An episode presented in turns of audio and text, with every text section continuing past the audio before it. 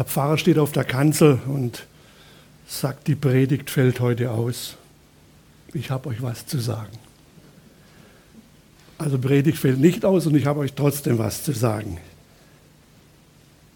Es sind ja schwere Zeiten, unbestritten, jeder von uns weiß das. Es ist ein bisschen verwirrend, keiner weiß, wo es hingeht und jeder versucht, was zu verändern, damit es besser wird. Aber anscheinend klappt es nicht so richtig oder haben wir keine Geduld, je nachdem.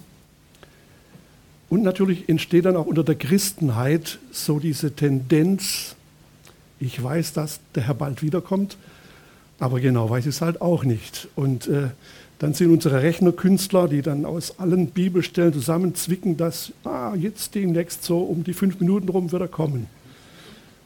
Wahrscheinlich nicht.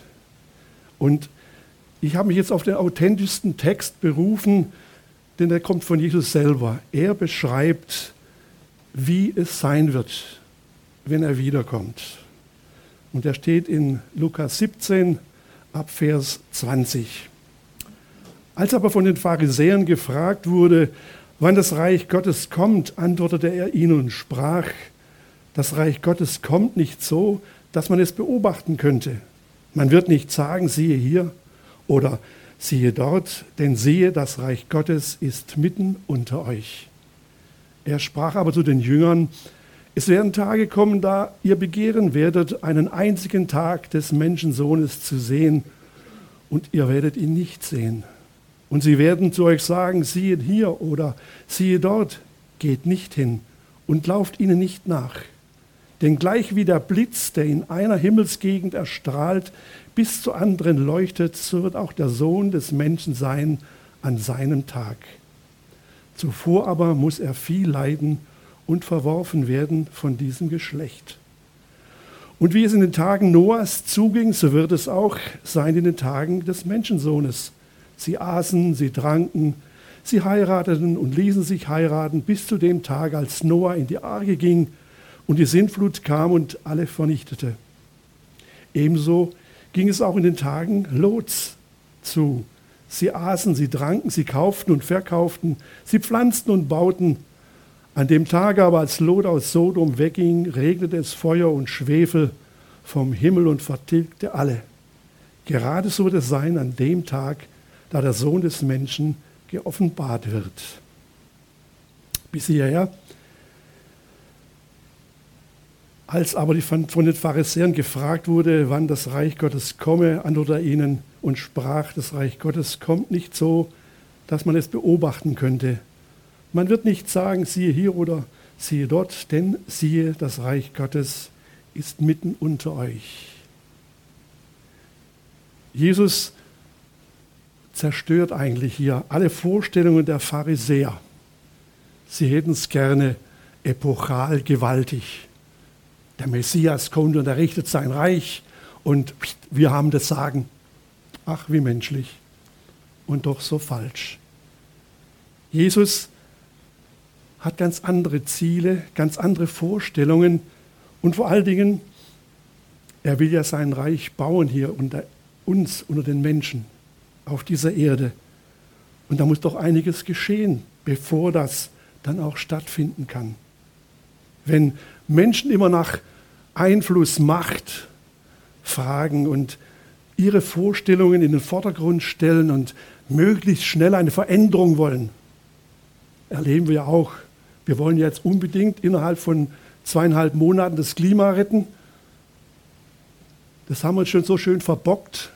Das braucht jetzt seine Zeit. Das ist auch wieder menschlich. Und dann versucht man mit allen möglichen Mitteln und Aufmerksamkeiten Menschen zu überzeugen, dass sie ihr Leben ändern. Man versucht Einfluss zu nehmen, um zu ändern. Und Geschwister, das wird nie funktionieren. Jesus hat eine ganz andere Masche. Jesus, und das sagt ein Theologe, der viel klüger ist als ich, hat den Plan, diese Äußerlichkeiten, diese, ja, dieses Drängen, dieses unbedingt verändern wollen, nicht mit irgendwelchen machtvollen Dingen zu gestalten, sondern uns ins Herz zu legen, nur wenn du da drin dich änderst, ändert sich auch das andere. Wir Menschen sind immer so auf ja, ergebnisorientiert. Und jeder weiß auch in etwa, wie das funktioniert. Und trotzdem sind ja so viele verschiedene Meinungen und es ist ja immer noch ein Wunder, dass wir uns noch nicht gegenseitig in die Haare geraten sind. Irgendwas hält uns wohl noch zurück. Aber Jesus wird sein Reich nie mit Meinungen, mit Ideologien, mit Ideen bauen, sondern immer mit dem, dass ein Mensch sein Herz verändert. Dass ein Mensch erkennt, dass er Gott braucht. Dass er Vergebung braucht, Gnade, schlicht und ergreifend, dass er Jesus braucht.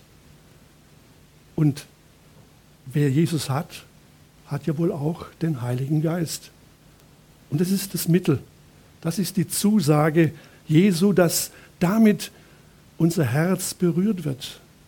Wir können mit unseren Weisheiten ja auch unser Herz berühren. Emotional können wir ja auch äh, mit menschlichen Dingen berührt werden, aber so richtig das Herz drehen, so wie Gott es haben möchte, das kann nur Jesus durch seinen Heiligen Geist. Und das muss geschehen. Das ist ein Weg, mit dem Jesus mit der Menschheit geht. Mit jedem, der sich für ihn entscheidet, ist das Reich Gottes gewachsen das Unsichtbare, das wir in unseren Herzen tragen, aber es ist so un, unheimlich wertvoll. Wenn du Jesus im Herzen trägst, bist du ein Königskind, bist du ein Edelstein, bist du ein Mensch mit Verheißungen. Wir haben es gerade gesungen. Das letzte Lied war ja richtig gehend geistgeleitet, dass dann wirklich das große Halleluja ausbricht. Und das dürfen wir jetzt schon ein bisschen spüren. Wir sind wirklich privilegiert, nicht nur weil wir noch jung sind und schön leben dürfen, sondern weil wir Kinder Gottes sind. Und das will Jesus uns jeden Tag versichern. Ihr seid Kinder des Vaters im Himmel. Ihr seid ein Anteil seines Reiches. Und da helfen die Riesenkirchen und Kathedralen nichts, wenn darin die Herzen nicht zu fleischenden Herzen geworden sind, sondern alles nur Religion ist. Da gehe ich hin, weil Sonntag so üblich ist. Aber bekehrt? Geschwister, das ist traurig, aber es ist einfach so, dass Kirchengeschichte vieles verdorben hat. Vieles, ja, ein Irrweg war. Und da haben sich Christen wohl genauso jede andere Religionsgemeinschaft schuldig gemacht, indem sie mit Gewalt versuchten, Menschen zu Christen zu machen.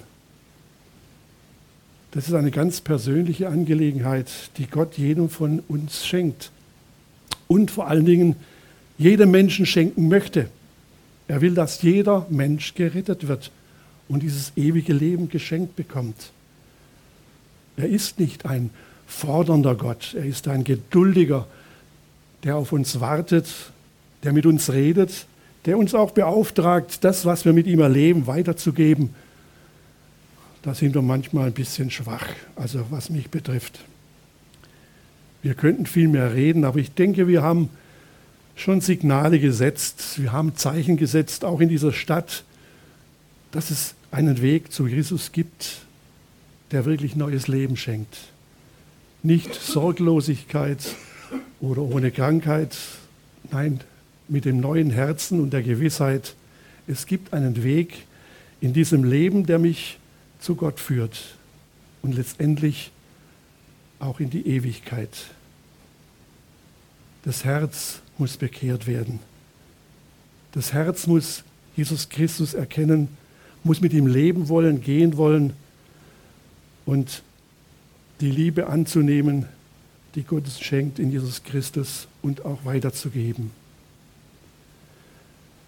Die Pharisäer dachten halt, dann sind wir wer? Dann das römische Reich wird weggewischt und Gott offenbart sich in so einer Herrlichkeit, dass andere darunter leiden müssen. Nicht damit einverstanden ist Jesus Christus. Er sagt, nee, so nicht. Von innen heraus muss es kommen, dort muss es wachsen. Er sprach aber zu den Jüngern, es werden Tage kommen, da ihr begehren werdet, einen einzigen Tag des Menschensohnes zu sehen und ihr werdet ihn nicht sehen. Es ist ein Fakt, dass wir nicht verschont werden. Wenn draußen irgendwo was schief läuft, wie in der jetzigen Situation mit all diesen Unbillen vom Ölpreis bis zu nicht gelieferten Panzern, wir sehnen uns danach, dass wir dem entgehen, dass wir da nicht so tangiert werden. Aber es ist einfach nicht so. Wir machen uns Sorgen, wir haben Angst, wir wissen nicht, wie es weitergeht. Und wir haben Sehnsucht, dass das alles mal aufhört, dass Jesus wiederkommt und dann sind wir richtig gut dran, dann haben wir eine gute Zeit.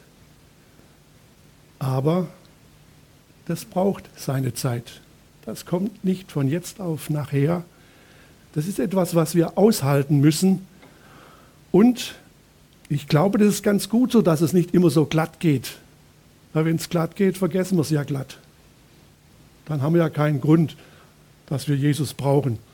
Dann packen wir das ja locker alleine. Dann haben wir ja die Lösungen. Und wozu dann noch? Aber Jesus warnt seine Jünger wie auch uns. Es kann noch mal ganz schön ja, heiß reingehen bei uns. Es kann so sein, dass wir wirklich verzagt sind und die Furcht berechtigt ist und die Angst immer größer wird, weil wir von außen bedrängt werden, von außen ja benutzt werden und einfach nicht mehr aus dem ganzen Schlamassel raussehen. Das muss nicht einmal Christenverfolgung sein, sondern es kann auch die wirtschaftliche, die existenzielle Not sein, die auf uns zukommt. Im Moment haben viele Menschen Angst.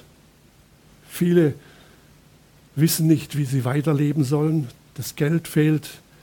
Die Tafeln haben 50 Prozent mehr Menschen, die sie versorgen müssen. Es ist wirklich Not in unserem Land. Ich weiß nicht, ob es ein Himmelsgeschenk war, aber mein Nachbar hat sich eine Holzpelletheizung eingebaut und hatte 1750 Liter Öl übrig. Die durfte ich dann zu dem alten Preis kaufen. Es sind Dinge, die ich immer wieder so sage, da hat Gott auch immer die Finger drin. Wir sind doch ein Stück gesegnet.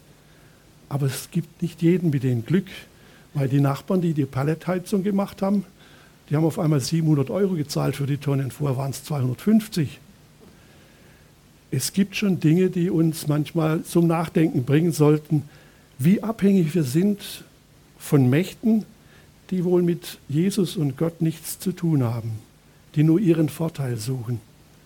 Jesus warnt uns.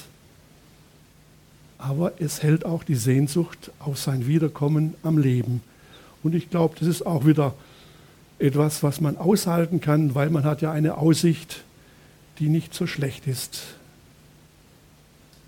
Und sie werden wieder zu euch sagen, siehe hier und siehe dort, geht nicht hin und lauft ihnen nicht nach. Es gibt ja diese Menschen, die eben, wie gesagt, ausrechnen, wann in etwa das Ganze geschehen wird und uns auch so gewisse Wege zeigen. Also ich kann hier nichts herauslesen am Reden Jesu, dass das geht. Geht nicht hin und lauft ihnen nicht nach. Denn das, was Sie sagen, ist ja sehr lokal. Das ist ja nicht global. Das ist ja irgendwie aus irgendeiner Richtung kommend und nicht unbedingt ja, für jeden relevant. Und dann sagt er denn gleich wie der Blitz, der in einer Himmelsgegend der Strahl bis zur anderen leuchtet, so wird auch der Sohn des Menschen sein an seinem Tag. Da sieht jeder, was geht.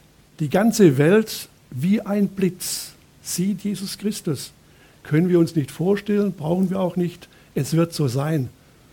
Was würde Kanzler Schröder sagen? Basta. Nehmt es einfach so, wie es hier steht. Die Erde wird erhellt werden und Jesus Christus wird dieser Erde erscheinen in seiner ganzen Herrlichkeit. Und nun kommt ja das, was so schwer von vielen Menschen zu verstehen ist.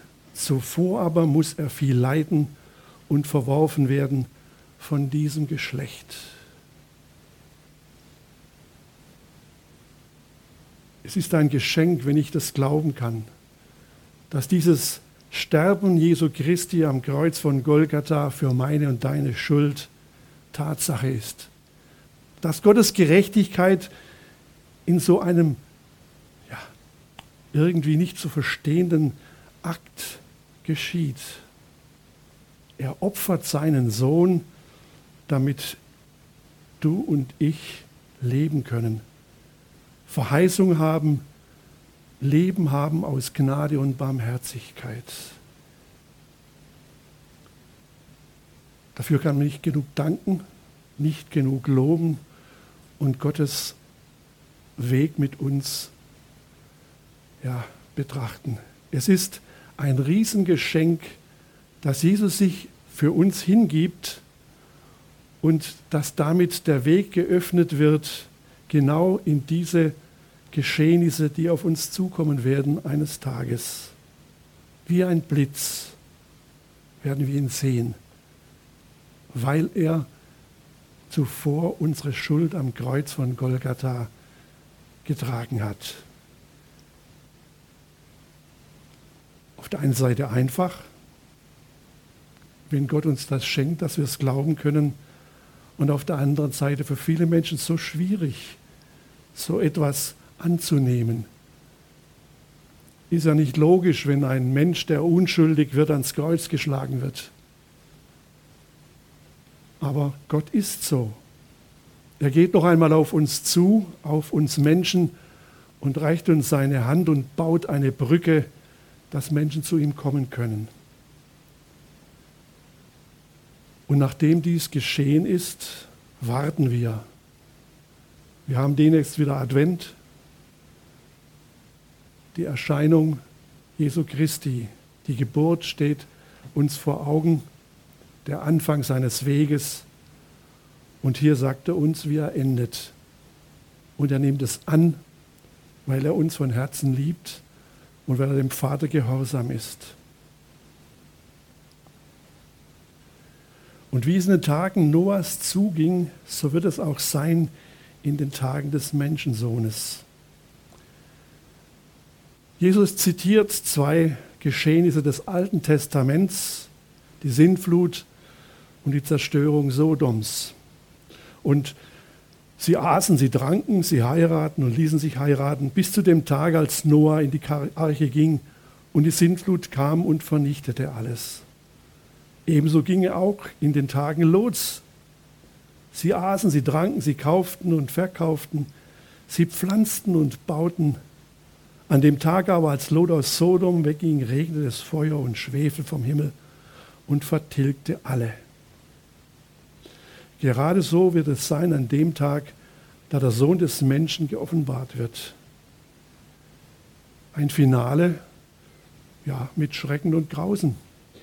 Was kann man den Menschen vorwerfen, die er hier zitiert, die trinken, heiraten, sich heiraten lassen, kaufen und verkaufen? Sie machen nichts Schlechtes. Sie leben. Sie leben. Sie genießen ihr Leben und sie werden alt und ja, irgendwann werden sie auch sterben. Man kann ihnen eigentlich nichts vorwerfen. Oder doch? Sie leben nur sich. Sie leben nur nach ihren Gedanken. Sie haben nur ihr Ziel und Gott ist ausgeblendet. Das ist Fakt. Das ist heute so. Die Menschen leben ihren Stiefel, machen sich Sorgen, suchen den besten Weg. Manche gehen über Leichen, manche sind die Leichen. Es ist einfach uferlos, egoistisch und einfach nur an sich denken ist das Thema. Wie komme ich am besten durch und wie schaffe ich, damit ich noch reicher werde oder damit ich noch schöner werde? Da wird Geld ausgegeben ohne Ende, könnte man woanders brauchen, aber lassen wir dahin sein. Es wird verschwendet, es wird nur auf das eigene Wohl geachtet. Vorsicht, da sehe ich mich auch wieder. Auch ich habe diese Züge, dass ich manchmal nur an mich denke, dass mir mein Leben wichtig ist, dass ich durchkommen möchte und möglichst ohne Hindernisse. Aber da ist schon Gott dabei, der gibt dir schon abends mal ein Verschienbein, kriegst du einen Herzinfarkt, dann weißt du wieder, wo du stehst. Es ist eben nicht ganz so einfach. Und wer erinnert uns daran, dass wir bei Gott sind? Gott sei Dank gab er uns seinen Geist. Jesus sagt ja im Johannesevangelium, dieser Paraklet ist mal zuerst ein Tröster. Und das haben wir nötig. Weil es klappt nicht alles in unserem Leben. Wir brauchen immer wieder Trost und Hoffnung und Zuversicht. Und es gibt nur einen Trost, der uns wirklich hält, das ist der Geist Gottes, der uns dann wieder aufhilft, wenn Traurigkeit uns befällt und wir nicht wissen, wie manches gelingen soll. Das ist der Unterschied zum Dahinleben, zum nicht links, nicht rechts schauen. Und selbst der Humanismus schafft es nicht. Die sind oft besser wie wir. Die tun was, die sind aktiv. Sie denken nicht nur an sich. Und da gibt es viele. Aber es fehlt ihnen eins. Es fehlt ihnen Gott in ihrem Leben. Wer ohne Gott sein Leben be, ja, begleitet, sagt Christian Morgenstern, der ist wie einer, der die Sonne aufgibt und mit einer Laterne weiterwandert. Wir haben das Licht Gottes. Das ist heller als jedes Licht, das irgendwo scheint. Wir sind hineingenommen in die Helligkeit und Heiligkeit. Wir haben Möglichkeiten, unser Herz immer wieder neu zu betrachten, um Vergebung zu bitten, wenn es hart geworden ist und uns zu freuen, wenn Gott es wieder füllt und wir in seinem Geist leben.